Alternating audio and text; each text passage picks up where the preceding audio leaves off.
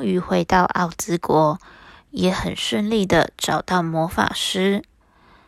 当稻草人、铁皮人、狮子和陶乐斯要求魔法师实现愿望时，魔法师跑到后面的小房间，拿出了几样物品，给稻草人一个用别针做的大脑，给铁皮人一个用木屑和蚕丝做成的心脏。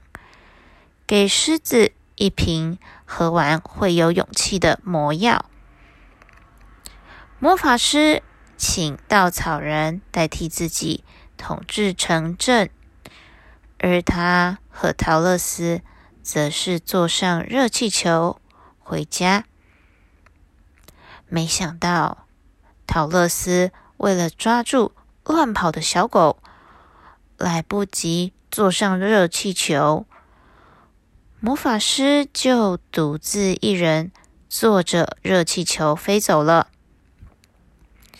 于是，稻草人、铁皮人、狮子陪着陶乐斯走着走着，遇见有翅膀的猴子们。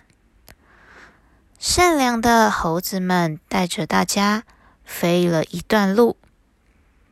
抵达沙漠，沙漠的士兵说：“找南国的魔女，她可能会帮助大家通过沙漠。”过不久，就找到南国魔女了。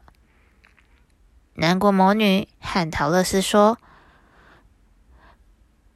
他脚上穿的银色鞋子，可以去任何他想去的地方。”稻草人、铁皮人、狮子和陶乐斯开心的抱在一起。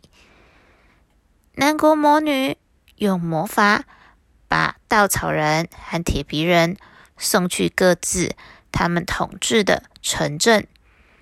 狮子回到了森林，陶乐斯和小狗也顺利的回家了。